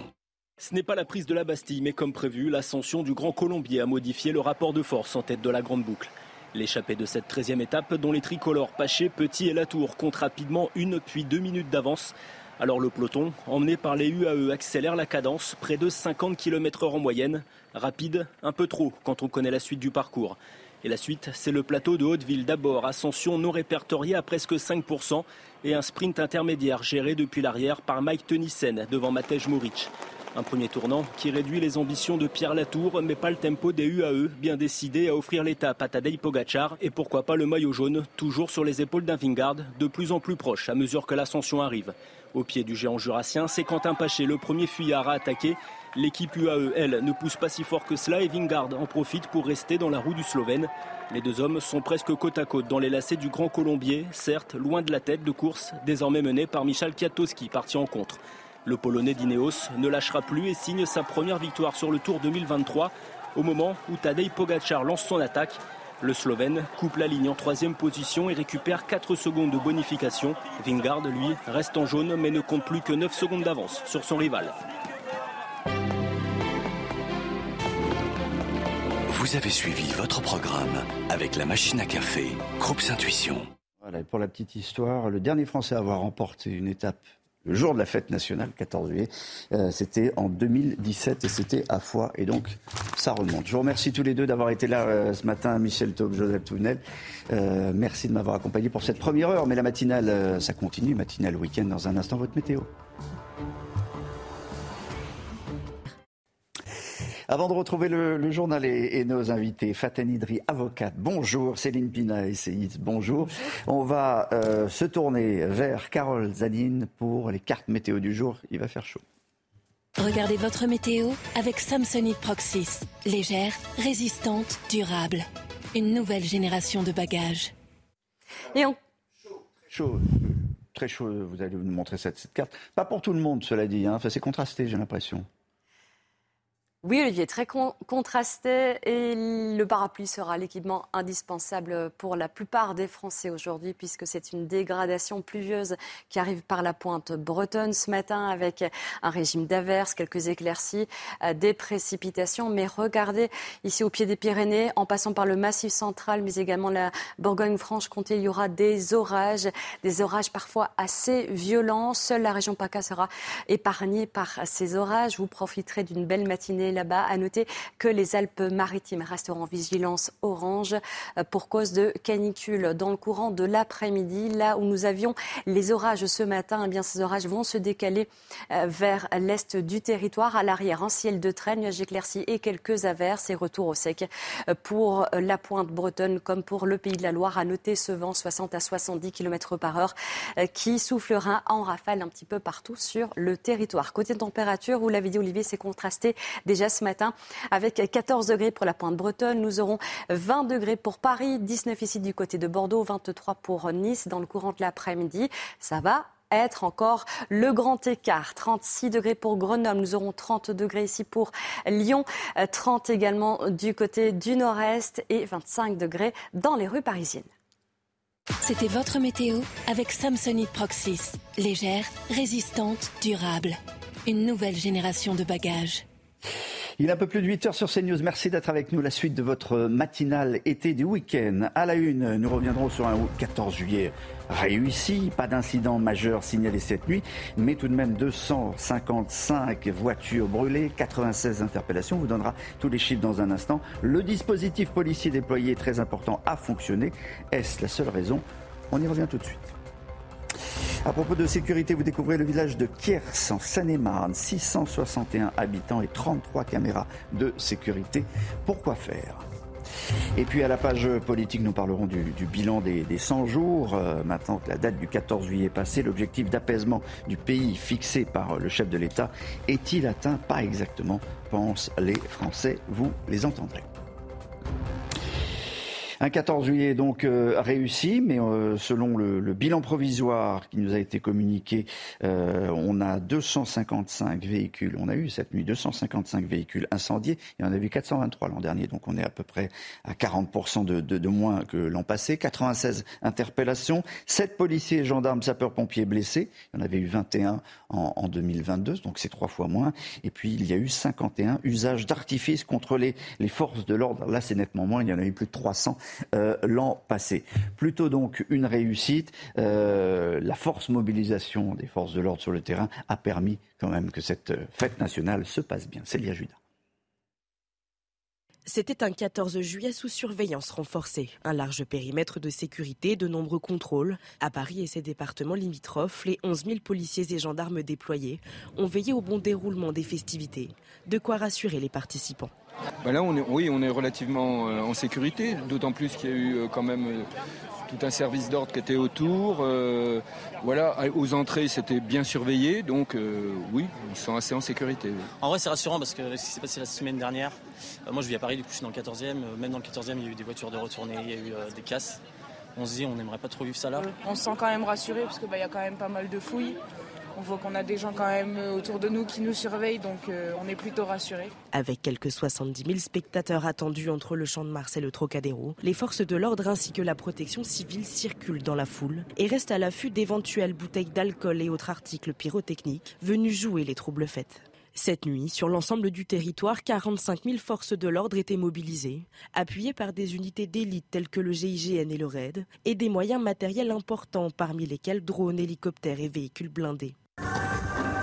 Un dispositif colossal qui a permis aux participants de profiter du spectacle en toute sécurité. Euh, Rudy Mana, porte-parole d'Alliance, est, avec euh, nous pour réagir à ce qui s'est passé cette nuit. On est plutôt dans un bilan euh, positif, plutôt, c'est plutôt réussi. Mais le bilan, c'est que quand il y a du bleu, quand il y a beaucoup de policiers sur le terrain, eh bien, les choses se passent bien.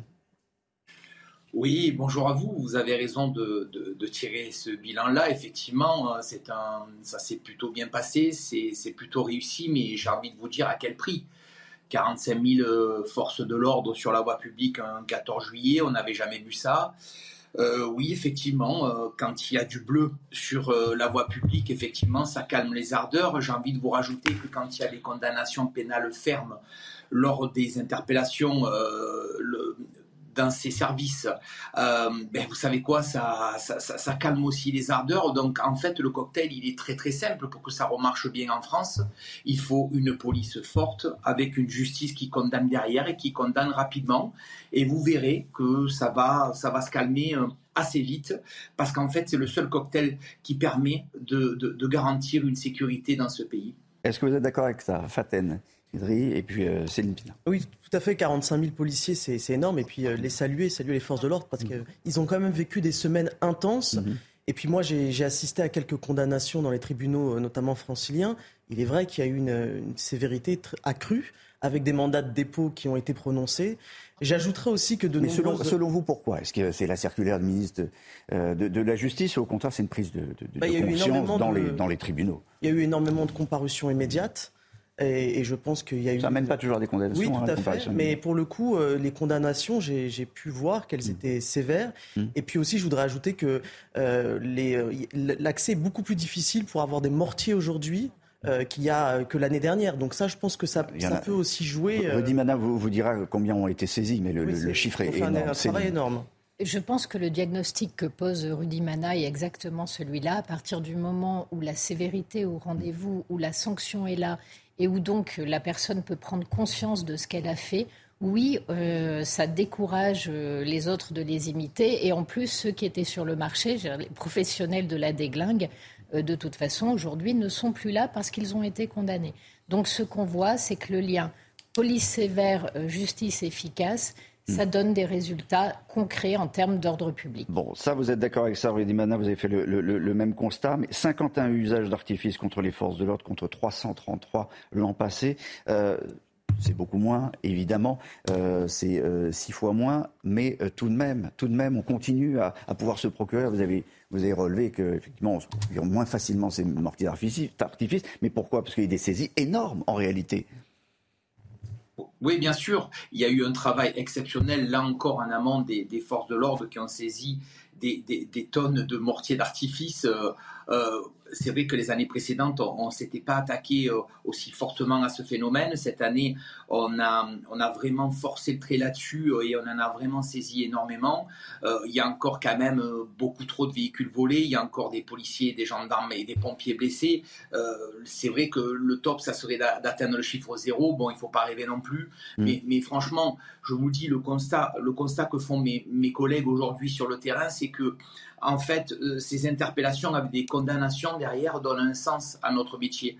Parce que vous mm. savez, quand vous interpellez des individus et que vous les voyez deux heures après dehors ou que vous les voyez le lendemain à, recommencer les mêmes, les mêmes bêtises, ça, vraiment, ça, ça, ça ne donne pas un bon, un bon état d'esprit en tout cas. Je peux dire que les policiers sont, sont, sont, blasés de voir ce genre de phénomène et il est important que pour avoir du sens, il faut que les condamnations soient fermes de manière à ce que euh, euh, on ne travaille on n'ait pas l'impression en tout cas de travailler pour rien. Rudy Mana, vous restez avec nous parce que je voudrais que vous réagissiez à une interview, celle qui a été donnée à sa, qu'a donnée à sa euh, à, Libération. Augustin de, de l'a lu pour nous. c'est une charge terrible, dure contre la police. Clairement, elle commence à s'attraver par revenir sur la manifestation organisée par le comité Adama. C'était le week-end dernier à Paris. Alors une manifestation qui s'est euh, globalement déroulée dans le calme, même si le frère d'Assa Traoré a été interpellé en fin de, rassemblement. Assa Traoré précise, si nous n'avions pas été présents,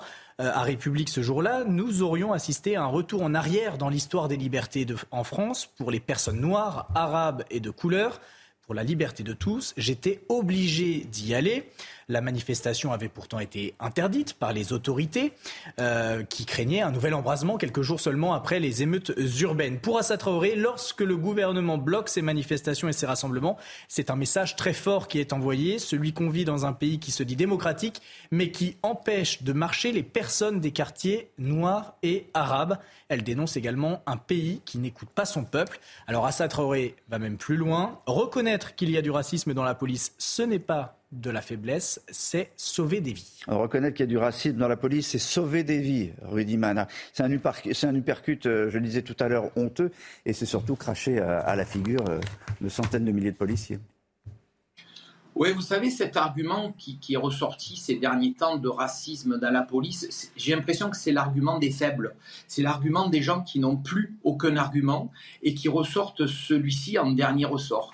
Euh, la police, comme toutes les couches de la société, effectivement, il y a une partie, une toute petite partie de gens qui sont racistes, comme dans tous les corps de métier. Il y a effectivement des racistes, mais je peux vous dire que la police, il y a, il y a de tout dans la police. On a mm. des, on a des fatés, on a des, des moussas, on, a toutes les catégories. On a toutes, toutes les, les personnes de l'État sont représentées dans la police et, et très clairement, vous savez, quand on met l'uniforme de policier, nous, on regarde pas la couleur de peau, on n'a qu'un seul maillot, c'est celui de la police. Alors quand on entend ça, je vous assure, hein, je vous assure que ça nous, rend triste. Ça nous rend triste, mais ça nous rend triste surtout pour eux de sortir de tels arguments, parce que ce n'est absolument pas le cas. Bien sûr, comme je vous l'ai dit tout à l'heure, il y a une toute petite frange, comme partout, mais, mais euh, dire qu'il y a un racisme systémique dans la police, ça veut dire qu'ils n'ont aucun autre argument, et, franchement, presque je les plains. Non, mais là, ça, ça, va encore plus loin. C'est dire aussi euh, la liberté, c'est moi, euh, les, autres, tous, tous pourris en quelque sorte. Céline Pina. Oui, en fait, euh, Assa Traoré, elle rêverait d'être la sœur de George Floyd.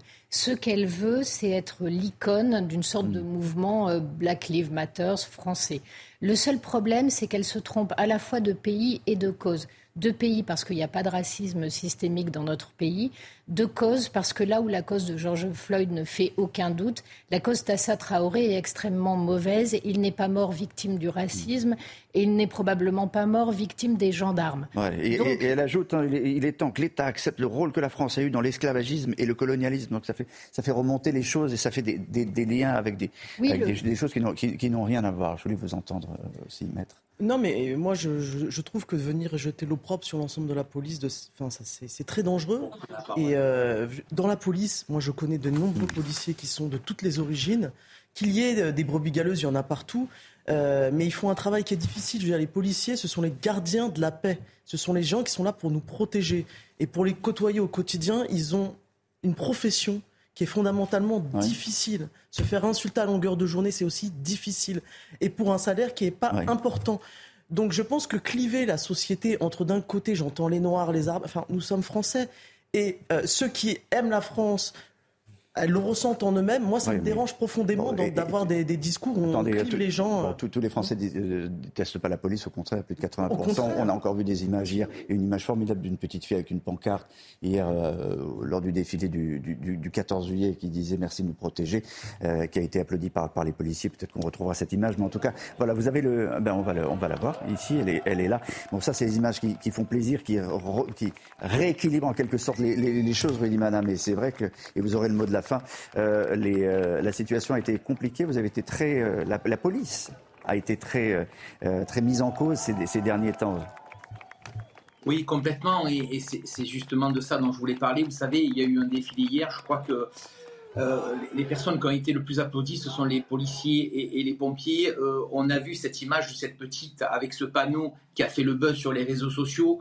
Euh, euh, vous savez, quand on est en statique dans certains endroits des villes, il y a des centaines, voire des milliers de gens qui viennent nous voir en nous apportant leur soutien. On n'a jamais euh, vécu une telle vague de soutien pour la police. Mm. Et, ça, je vous garantis que ça nous fait chaud au cœur. C'est pour ça que les, les propos d'une minorité, d'une extrême minorité de la population aujourd'hui ne font plus écho chez nous. Nous, on va continuer à être des policiers républicains, on va continuer à travailler euh, pour, pour le peuple de France, parce que vous l'avez bien dit tout à l'heure, nous sommes des gardiens de la paix et nous sommes là pour garantir les paix publiques et croyez bien qu'on continuera à le faire malgré les provocations et les attaques insupportables que nous subissons. Merci Rudy Mina d'avoir été euh, avec nous en direct euh, ce matin, porte-parole Alliance. Merci beaucoup. Dans ces nuits d'émeutes qui ont marqué la France, on a vu quand même des, communes moyennes, voire petites, avaient été touchées.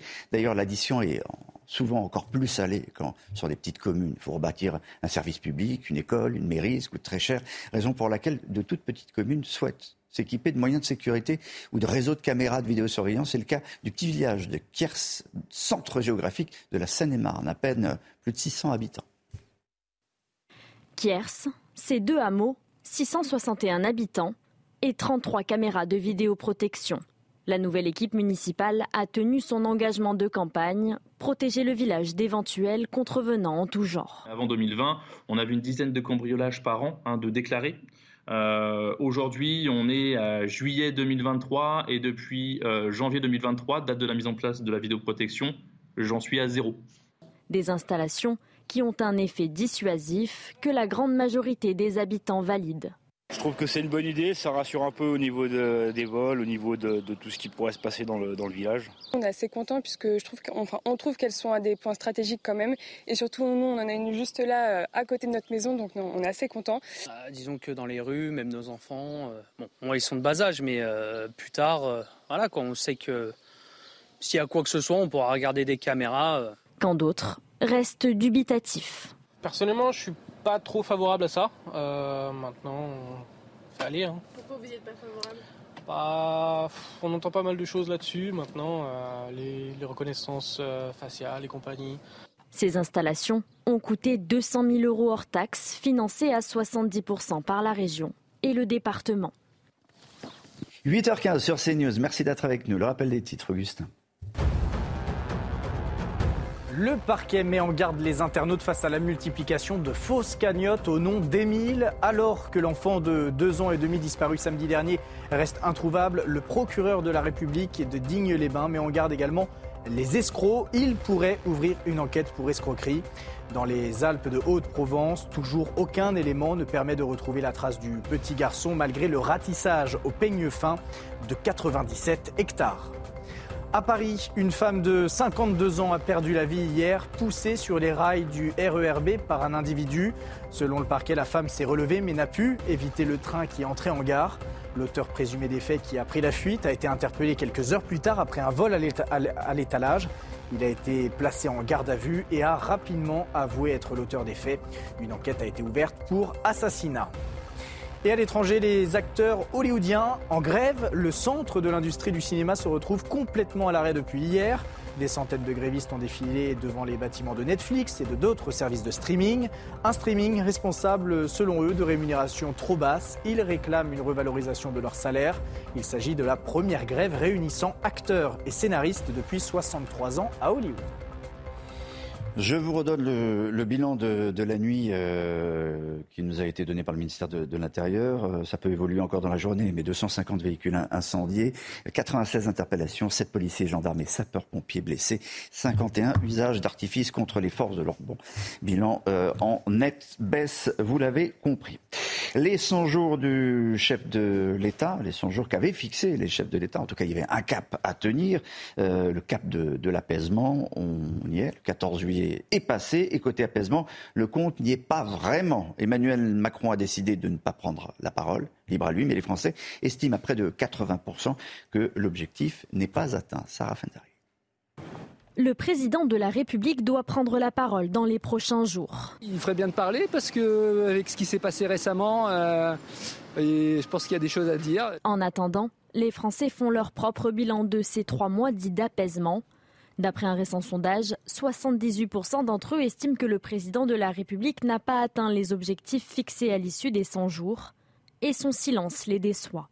J'ai eu info de ça il y a quelques jours, ça ne me surprend pas plus que ça. Monsieur Macron, pour moi, je suis dessus, franchement, je suis dessus. Il n'a qu'à être cohérent avec tout le monde et qu'il essaye d'apaiser tout le monde. Lors de son discours, Emmanuel Macron pourrait conforter Elisabeth Borne à son poste de Première ministre. Pourtant, 65% sont favorables à un remaniement. Pour l'heure, ni la date ni la forme de son discours ne sont connus. Euh, vous avez entendu euh, ces Français. Euh, il y a des choses à dire, mais que dire aux Français exactement? Bah, il y a des choses à dire, d'autant plus qu'ils viennent de passer une séquence extrêmement violente dans lesquelles, là, on entend encore Assa Traoré, quand elle dit, quand elle traite la France d'esclavagiste, c'est quand même très fort. Or, le problème de traiter la France d'esclavagiste, c'est de faire une partition entre les Blancs et les autres. Séparatisme. Exactement, sauf que l'esclavage a été pratiqué par les Noirs, par les Arabes et par les Blancs. Même le maximum de l'esclavage, le nombre le plus important, c'est la traite arabo-musulmane, c'est aussi la plus violente parce qu'on y castrait les hommes. Donc si on se met, euh, j'allais dire, à gratter nos plaies, il faut aller jusqu'au bout et montrer que l'être humain en soi a des reproches à se faire. Je pensais que c'est ça que doit dire euh, Emmanuel Macron, si j'ai bien compris. Emmanuel Macron, qu'on l'aime ou qu'on ne l'aime pas, il est quand même très habile. Parce qu'il nous parle des 100 jours, mais ça fait plus de 2000 jours qu'il est président de la République. Oui. Donc, euh, Il avait fixé un cap, je vous oui, non, mais il fixe un cap. voilà, c'est moi, je, je, faut quand même avouer qu'il est habile. En vérité, on voit bien qu'en France, on a des, des gros sujets et l'un des, plus, l'un des plus importants, c'est la sécurité. C'est d'ailleurs son talon d'Achille et ça continue de l'être. Oui, mais euh, dans, à la fin de ce cap, il y avait plusieurs choses. On attendait peut-être un remaniement. Pas le cas. On a toujours la même première ministre. Elle est de plus en plus euh, euh sûre de conserver son, son, son poste. Pourquoi est-ce qu'il la changerait Cette dame a la compétence d'avaler des couleuvres énormes sans même les mâcher? Il l'humilie à longueur de journée. Elle est fidèle au poste et droite dans ses bottes. Moi, je serais lui, je la garderais. D'autant qu'il mettrait qui à la place? Qui pourrait symboliser un, un renouveau pour la France? Qui pourrait symboliser l'union des Français et un avenir possible? Moi, j'en vois aucun, en tout cas aucun qui ne s'impose. Mais même hier, hein, je ne sais pas si vous avez vu l'image à la, tribune, sur la tribune du, 14 juillet, un petit problème de, protocole. Elle n'a pas été placée exactement là où l'ordre protocolaire aurait dû euh, placer Elisabeth Borne, c'est-à-dire à côté euh, d'Emmanuel Macron. Euh, à, sa place, il y avait Yael Braun-Pivet. On a dit que c'était une erreur. Bon, mais une ça fait partie des petites humiliations que vous, souligner. on a l'impression qu'elle est un petit peu, entre guillemets, infusible. Et ça, fait parler, ça fait parler. Pendant ce temps-là, les, vrais dossiers n'avancent pas comme ils devraient avancer. Bon, un dossier qui nous intéresse. En Grande-Bretagne, le footballeur français Benjamin Mendy a été déclaré non coupable de viol et tentative de viol par la justice britannique, six mois après avoir été acquitté par pour six autres accusations de viol et une agression sexuelle. Le jury a, rendu son verdict avec trois heures de délibéré. Je vous rappelle que Benjamin Mendy a passé du temps derrière les, barreaux. Il sort euh, donc euh, déclaré non coupable, mais le procès médiatique a, eu lieu. Lui, il, euh, a, été, lynché par les médias. C'est vrai, après on a peut-être un autre problème qu'on ne voit pas non plus, c'est la difficulté dans ces affaires de viol d'apporter des preuves définitives. Mais à la fin, quand vous avez autant de femmes qui sont mêlées à ce genre d'histoire, vous ne pouvez pas euh, ne pas garder un pied doute. Donc, euh, Benjamin Mendy a été acquitté faute de preuves. La justice est donc passée. Et la justice britannique fonctionne un peu différemment. Il faut en plus que euh, on, apporte que la, victime apporte la preuve. Elle. C'est très compliqué. Ça demande énormément d'argent, en fait. Mm. Finalement, on n'est pas si mal lotis. C'est vrai que celui qui a plus d'argent a, des chances de, gagner ses procès. Mais l'acquittement ne fera jamais autant de bruit que la mise en accusation. Donc euh, aujourd'hui, il a quitté. Oui, mais euh, pour, tout le monde, c'est un violeur. Pour voilà, et de, l'opinion publique, c'est un violeur. C'est pour ça que je dis que l'acquittement fait moins de bruit que la mise en accusation. On va euh, dire un mot du, du tourisme des parties en vacances. et sans doute que vous ne serez pas seul sur des îles désertes. Je vous le dis tout de suite, mesdames. L'île de Bréa, vous connaissez, en Bretagne, magnifique. Eh bien, l'île de Bréa va imposer des quotas. Dès ce week-end, monsieur le maire limite le nombre de visiteurs. 4700 touristes au maximum pourront visiter Bréa. C'est déjà beaucoup, hein, mais ça sera comme ça jusqu'au 25 août, parce qu'il y a des pics parfois jusqu'à 6000 personnes. Et là, saturation, c'est là qu'on parle de, surtourisme. Objectif, préserver l'écosystème de cette île, fragilisée donc par la venue de milliers de vacanciers. On va écouter le, le maire de Bréa. Ce que l'on cherche à faire, c'est de ne plus avoir de journées de pic qui était euh, cependant assez rare, mais euh, il y en avait quelques-unes où on pouvait monter parfois 6000 personnes. Donc on ne veut plus avoir effectivement c'est euh, en 2022, je crois qu'il y en avait eu 4, en 2021 c'était à peu près dans les mêmes ordres de, journées avec autant de monde. voilà, pour les gens qui vivent sur l'île, c'est compliqué. Pour les touristes qui viennent visiter l'île, ça n'est pas non plus apprécié.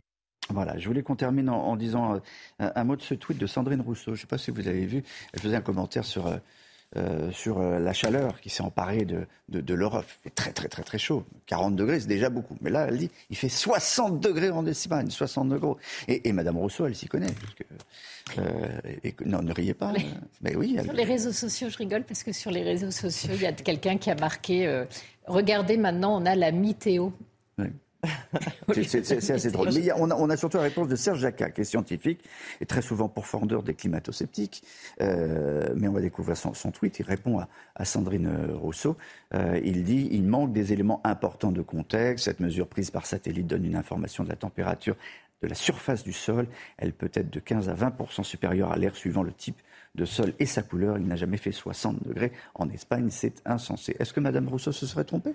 En fait, il y a un compte parodique de Sandrine Rousseau sur Twitter et je, il faut que je regarde à deux fois pour être sûr. Parce que des fois, je me demande si c'est pas une parodie 60 euh, euh, degrés. Enfin, je veux dire, quand même, sans être climato-sceptique, on a du mal à croire que le ressenti soit de 60 degrés. Bon, donc euh, elle n'est pas employée chez nous pour faire la météo, hein, je vous assure. On va, va pas faire ça. C'est toute la crédibilité de ces faux écologistes. En fait, ce qu'ils cherchent, c'est à créer une forme de, panique millénaire. En fait, ils sont dans la logique apocalyptique. Tout ce qui sert cette logique, on a le sentiment que ça les fait jouir. Mm. Ça n'est absolument pas efficace mieux vaut écouter M. Jancovici que euh, Mme Sandrine Rousseau. Bon, mais quand même, euh, mettez de la crème, il fait chaud. Hein. Dans les jours qui arrivent, vous verrez la météo dans, un instant. Euh, vous restez avec nous, à tout de suite. On marque une page de pub et on revient.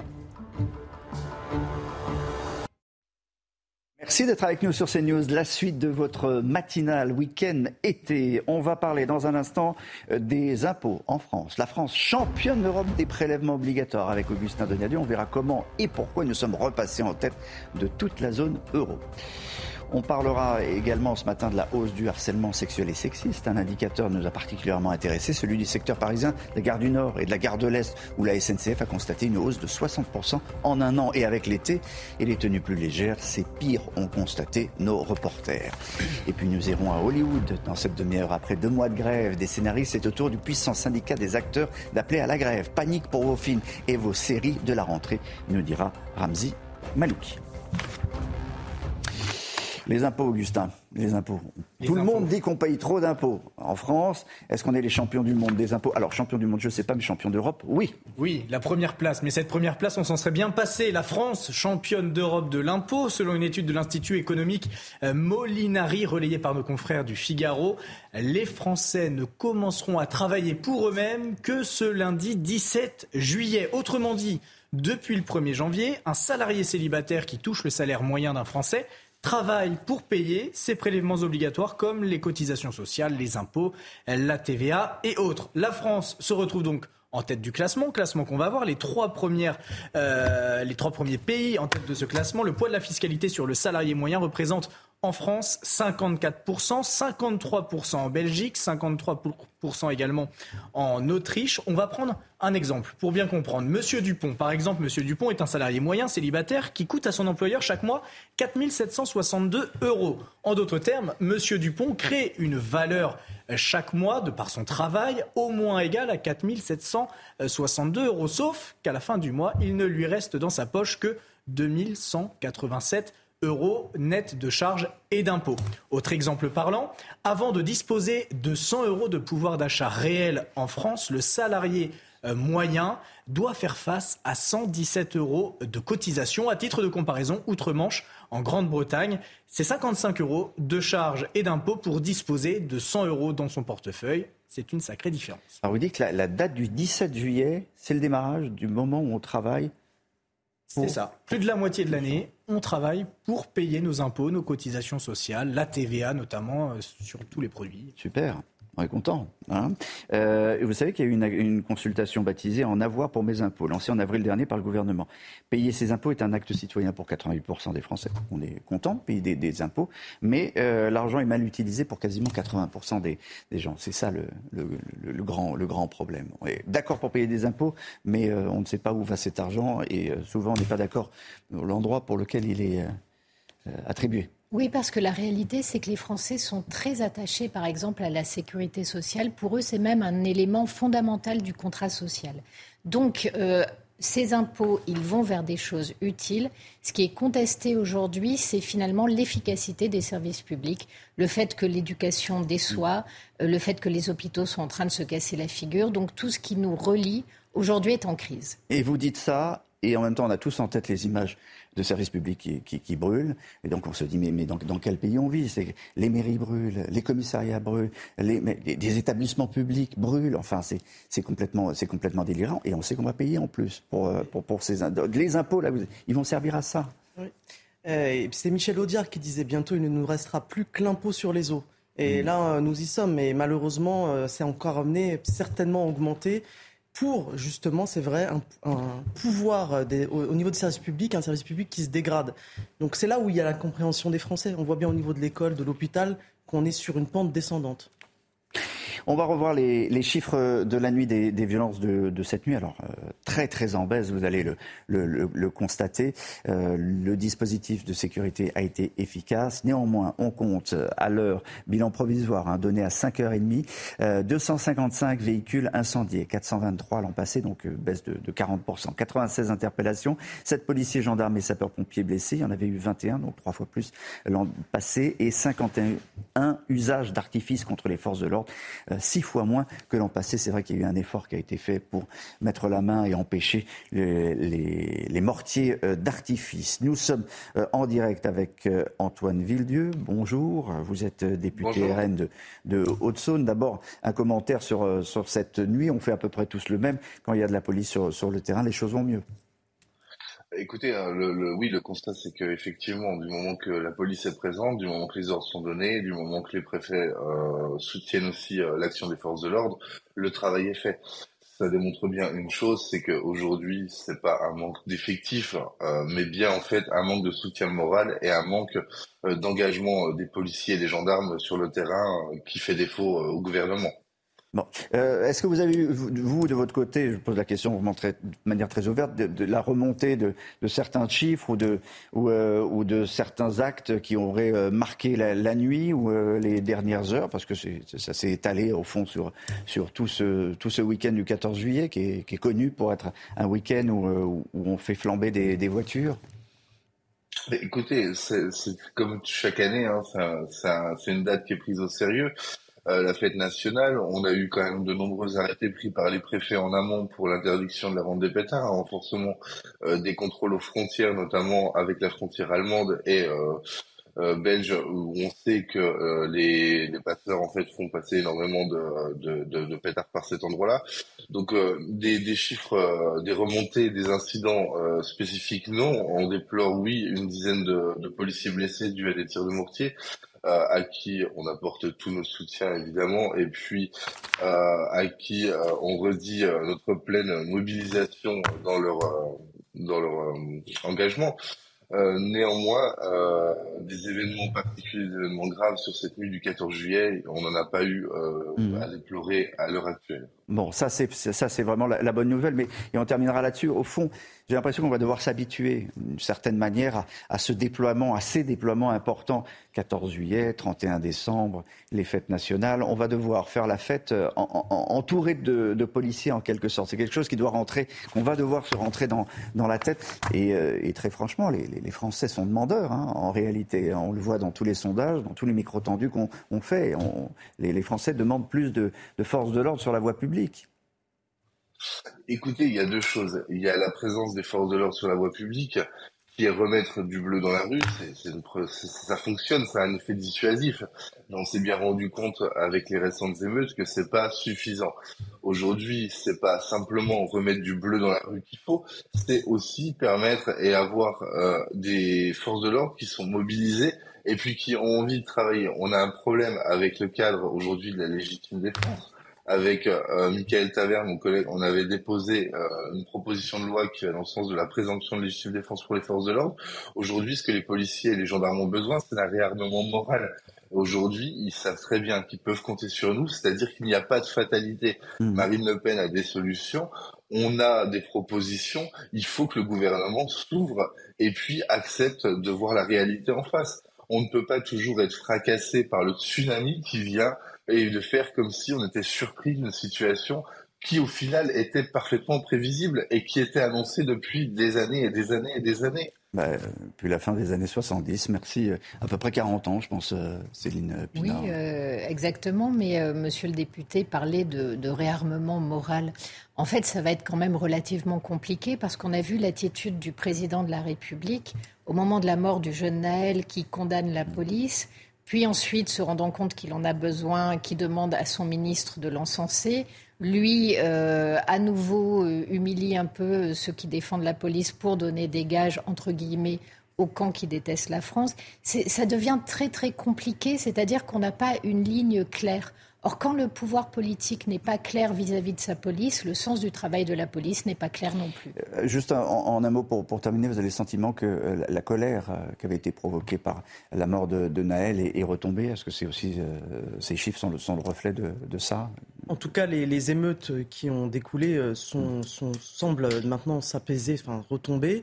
Et puis je pense parce qu'il y a eu les moyens, les policiers ont, ont fait un travail quand même extraordinaire. Il y a eu des moyens qui ont été mis.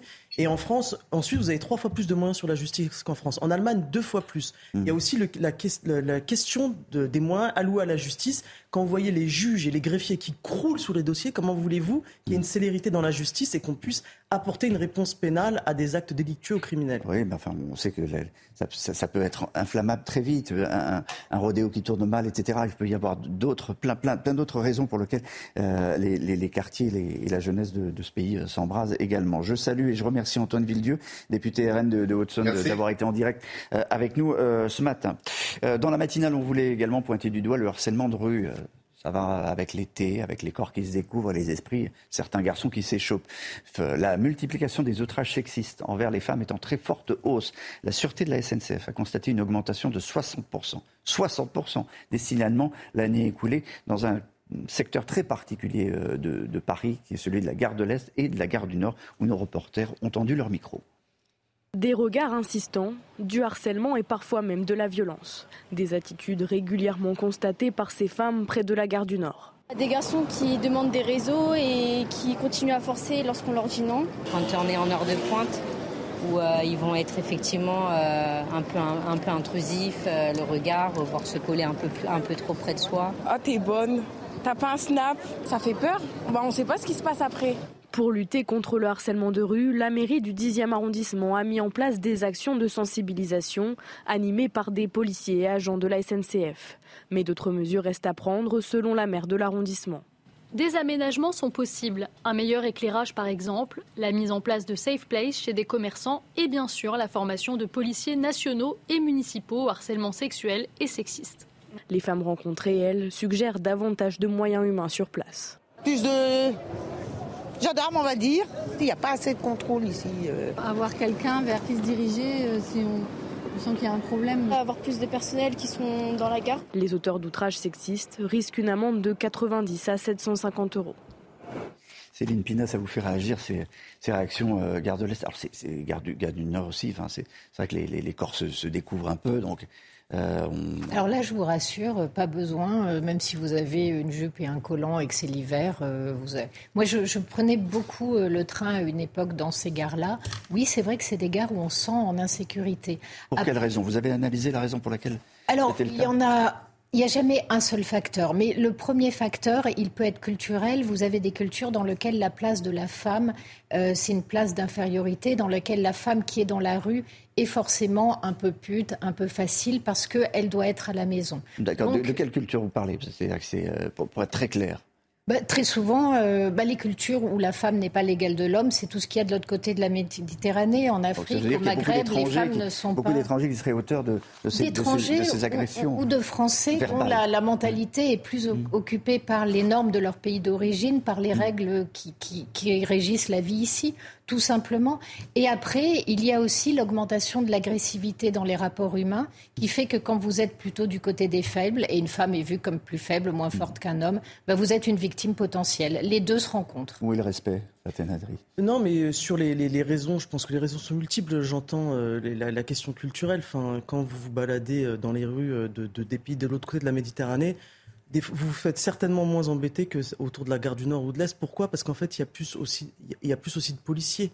Hmm. Et, je pense qu'en en France, on a surtout un problème de laxisme. Je ne dis pas qu'il n'y a pas d'autres problèmes ou qu'il n'y a pas de problème par rapport euh, à des questions culturelles ou d'immigration, mais il y a aussi un problème de laxisme. C'est-à-dire que dans certains pays, on ne tolère pas certaines choses. La police a les moyens d'être présente et de sanctionner. Donc, on se permet de faire moins de, choses. Problème de sanction. On ne fonctionne pas immédiatement. Tout à même pour des petites choses, même pour des, agressions verbales. Il devrait y avoir plus de moyens humains autour des gares je suis une femme, je sais comment ça se passe. Mm. Et c'est vrai que ce qui nous fait peur, c'est de croiser la mauvaise personne et de se dire on n'a pas de, on peut pas avoir qu'un. On n'a pas de ressources en fait. Une semaine après euh, sa disparition, on est toujours sans nouvelles du petit Émile, le petit village, le, hameau même du, Vernet dans les Alpes de Haute-Provence est, bouclé, euh, vraiment bouclé. Vous allez, nous le dire, euh, Célia Barotte. après une semaine de recherche qui n'ont rien donné, pas une seule trace de ce petit garçon de deux ans et demi. Oui, aucune trace d'Émile et le maire François Balic, le maire du Vernet, a déposé un arrêté euh, municipal jusque lundi pour interdire euh, l'accès et la circulation à toute personne étrangère au hameau du Haut-Vernet. Alors euh, c'est un arrêté pour protéger l'enquête, le bon déroulement des investigations, mais surtout respecter l'intimité de la famille d'Émile et des riverains puisque les gendarmes ont arrêté euh, les recherches sur le terrain. C'est donc aux habitants d'effectuer un filtrage sur la route qui relie euh, le hameau du Haut-Vernay euh, jusqu'au village. De nouvelles auditions ont été effectuées. Il faut désormais analyser également les plus de 1200 appels reçus suite à l'appel à témoins, analyser tous les indices, tous les éléments que les enquêteurs ont trouvés lors des dernières fouilles et effectuer aussi euh, des relevés euh, téléphoniques, euh, analyser les relevés téléphoniques des riverains. Trace pas d'indice, rien. Enfin, c'est vraiment une, disparition terrible. Je, voulais euh, vous rajouter une chose parce que hier le, parquet a mis en garde contre des gens qui profitent de cette de cette affaire, qui montent des, des cagnottes. C'est ça, Célia? Oui, effectivement, le procureur de la République de Digne-les-Bains a menacé d'ouvrir une enquête contre les euh, fausses cagnottes de dons. Vous savez, ces cagnottes en ligne qui permettent euh, parfois, lorsqu'il y a un drame, euh, de soutenir la famille, de soutenir les victimes. Eh bien, il y aurait des fausses cagnottes au nom de la famille d'Émile. Et c'est pour cela que le procureur de la République a demandé la fermeture de ces cagnottes au plus vite. Merci beaucoup, Célia Barotte, pour, pour ces explications. Moi, je, vraiment, je trouve terrible cette cette, cette, disparition. Je ne comprends pas comment euh, on ne trouve rien, mais alors rien du tout. Il y a eu un précédent apparemment dans la région, il y a plus de 30 ans, un petit garçon qui a disparu à moins de 30 km. Ah et, on est toujours sans nouvelles. On, on, souhaite que, que, les choses se, dénouent de manière beaucoup plus positive. Hum, Augustin Donadieu, il est 8h45, presque 45. Le rappel des titres. Emmanuel Macron et le Premier ministre indien Narendra Modi ont fixé leur cap de partenariat stratégique à l'horizon 2047, coopération en matière de sécurité, dans le domaine spatial, l'environnement ou dans le cadre de la guerre en Ukraine. Les deux dirigeants ont publié une ambitieuse feuille de route. D'ailleurs, l'Inde a annoncé vouloir faire l'acquisition de 26 rafales ainsi que de trois sous-marins supplémentaires. L'été est bien lancé, mais certaines destinations touristiques se retrouvent envahies par les vacanciers. C'est le cas de l'île de Bréa dans les Côtes d'Armor, où plus de 6500 visiteurs débarquent chaque jour. La municipalité a donc décidé de réguler les arrivées sur l'île. Jusqu'au 25 août, un arrêté municipal limite les arrivées par navette à seulement 4700 personnes entre 8h et 14h. Et au terme d'un long processus judiciaire, le champion du monde Benjamin Mendy a été relaxé des faits de viol dont il a été accusé en octobre 2020. Le joueur de foot avait été incarcéré fin août 2021 et avait passé plus de 4 mois en détention provisoire avant d'être libéré début janvier 2022, puis placé sous contrôle judiciaire. Le joueur a exprimé son émotion en fondant en larmes à l'énoncé de ce verdict, mettant fin à un feuilleton judiciaire et médiatique de presque 3 ans. Je voulais qu'on s'arrête ce matin sur euh, une euh, enquête, euh, plutôt ce qu'a fait le magazine Valeurs Actuelles, qui a ouvert ses, colonnes à plusieurs personnalités sous le titre Redevenir la France, comment refaire nation en quelque sorte. C'était ça la, la question qui était posée. Parmi ceux qui ont répondu, il y a l'ancien ministre de l'Intérieur et Premier ministre de gauche, Manuel Valls. Dans les colonnes de valeurs actuelles, plusieurs responsables politiques exposent leurs idées après les émeutes qui ont émaillé le territoire. Il y a d'abord Jordan Bardella, le président du RN. Il appelle de ses voeux un référendum sur la question migratoire. Parmi ses propositions, des sanctions pour les parents et une totale fermeté sur l'immigration. Le RN souhaite supprimer les aides sociales aux parents de mineurs récidivistes. Je plaide pour la suppression du droit du sol et la fin de l'acquisition automatique de la nationalité française. Marion Maréchal fait aussi ce lien entre les émeutes et l'immigration. Elle prône des mesures drastiques en la matière. Nous devons stopper toute immigration nouvelle, organiser la remigration des étrangers qui violent nos lois. Enfin, Manuel Valls est lui aussi interrogé par l'hebdomadaire. L'ancien Premier ministre dresse un constat alarmant, évoque un délitement de la République et appelle à sortir du déni. Il nous faut donc dire stop à l'immigration, privilégier l'assimilation et mettre en œuvre une autre politique de peuplement. Pas plus de 40% de logements sociaux dans une ville, pas plus de 30% d'étrangers dans un quartier. Tous ces responsables politiques s'accordent sur un point, la solution ne viendra sûrement pas d'un nouveau plan de dépenses publiques à destination des banlieues. le, discours de Marion Maréchal ou du, RN est attendu, celui de Manuel Valls est plus inattendu. Il est plus inattendu si on ne le lit pas depuis longtemps, mais il a pris des positions extrêmement fermes sur les questions de sécurité. Donc non, il est plutôt en cohérence avec ce qu'il déroule depuis, euh, depuis des années.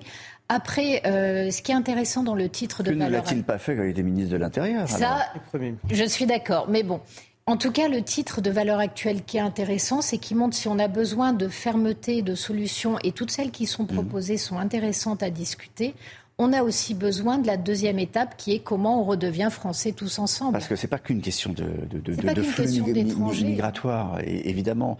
C'est une cohérence. Comment redevenir, donner du sens à, ce que c'est que être français? Redevenir patriote parce que ce mot a été galvaudé. Vous allez aux États-Unis, vous avez des, personnes de toutes les origines, mais ils aiment leur drapeau. non, mais tout, n'est pas perdu. On a vu le 14 juillet hier le, le, défilé. J'ai embarqué avec des militaires. Je vous assure que tout le monde n'est pas anti-patriote. Hein. Oui, oui, mais justement, c'est. Et puis je pense que je, le répète, c'est il faut redonner de l'autorité. Ça a été dit.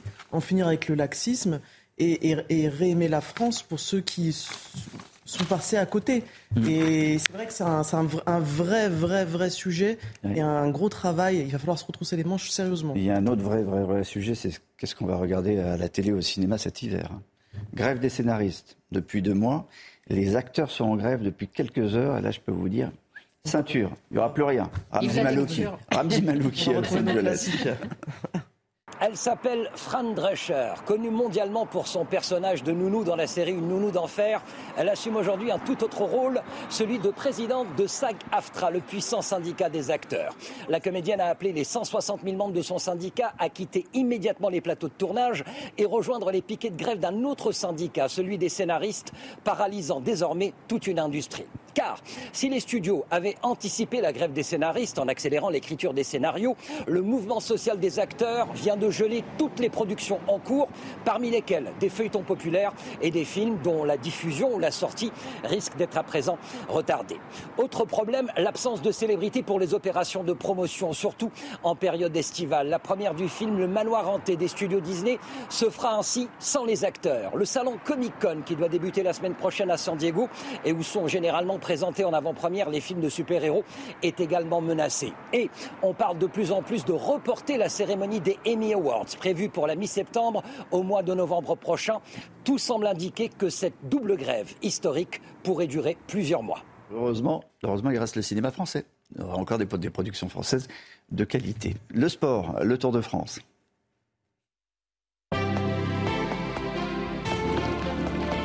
Vous regardez votre programme avec la machine à café, Groupe Intuition.